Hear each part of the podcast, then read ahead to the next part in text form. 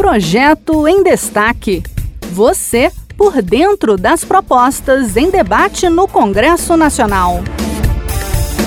Olá, a Lei de Crimes Ambientais brasileira é uma das principais legislações sobre o tema no país. Ela define quais são os crimes contra a fauna, a flora, o ar, a água e o solo, além das respectivas penas. Em contrapartida, um relatório do Fórum Brasileiro de Segurança levantou em 2022 uma acentuação da violência na Amazônia Legal e a ligação dela com conflitos fundiários, crimes ambientais e disputas entre facções criminosas nos nove estados que compõem a região. O Senado estuda formas de endurecer a legislação, como no caso de uma proposta que qualifica os crimes de poluição e exploração mineral ilegal em territórios indígenas. Entenda na reportagem de Pedro Pincer, da Rádio Senado. A lei de crimes ambientais pode ser alterada para qualificar os crimes de poluição e de exploração mineral ilegal quando as condutas forem praticadas em terras tradicionalmente ocupadas por povos indígenas.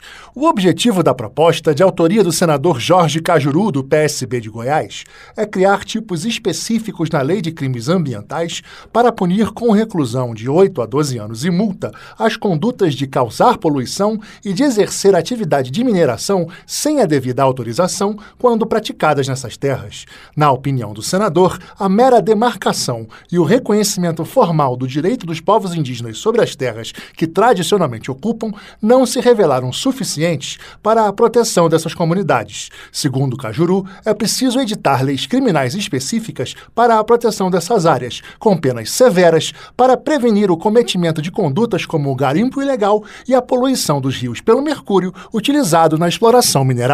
O projeto nasceu em função do que estamos vendo na terra indígena Yanomami, as consequências trágicas da invasão e da mineração sem freios legais creio que é meu dever legislar para preservar e proteger as fontes de vida dos povos indígenas, garantindo o respeito a seus direitos e meios de subsistência nossos índios sabem como ninguém preservar o meio ambiente. Este foi o projeto em destaque.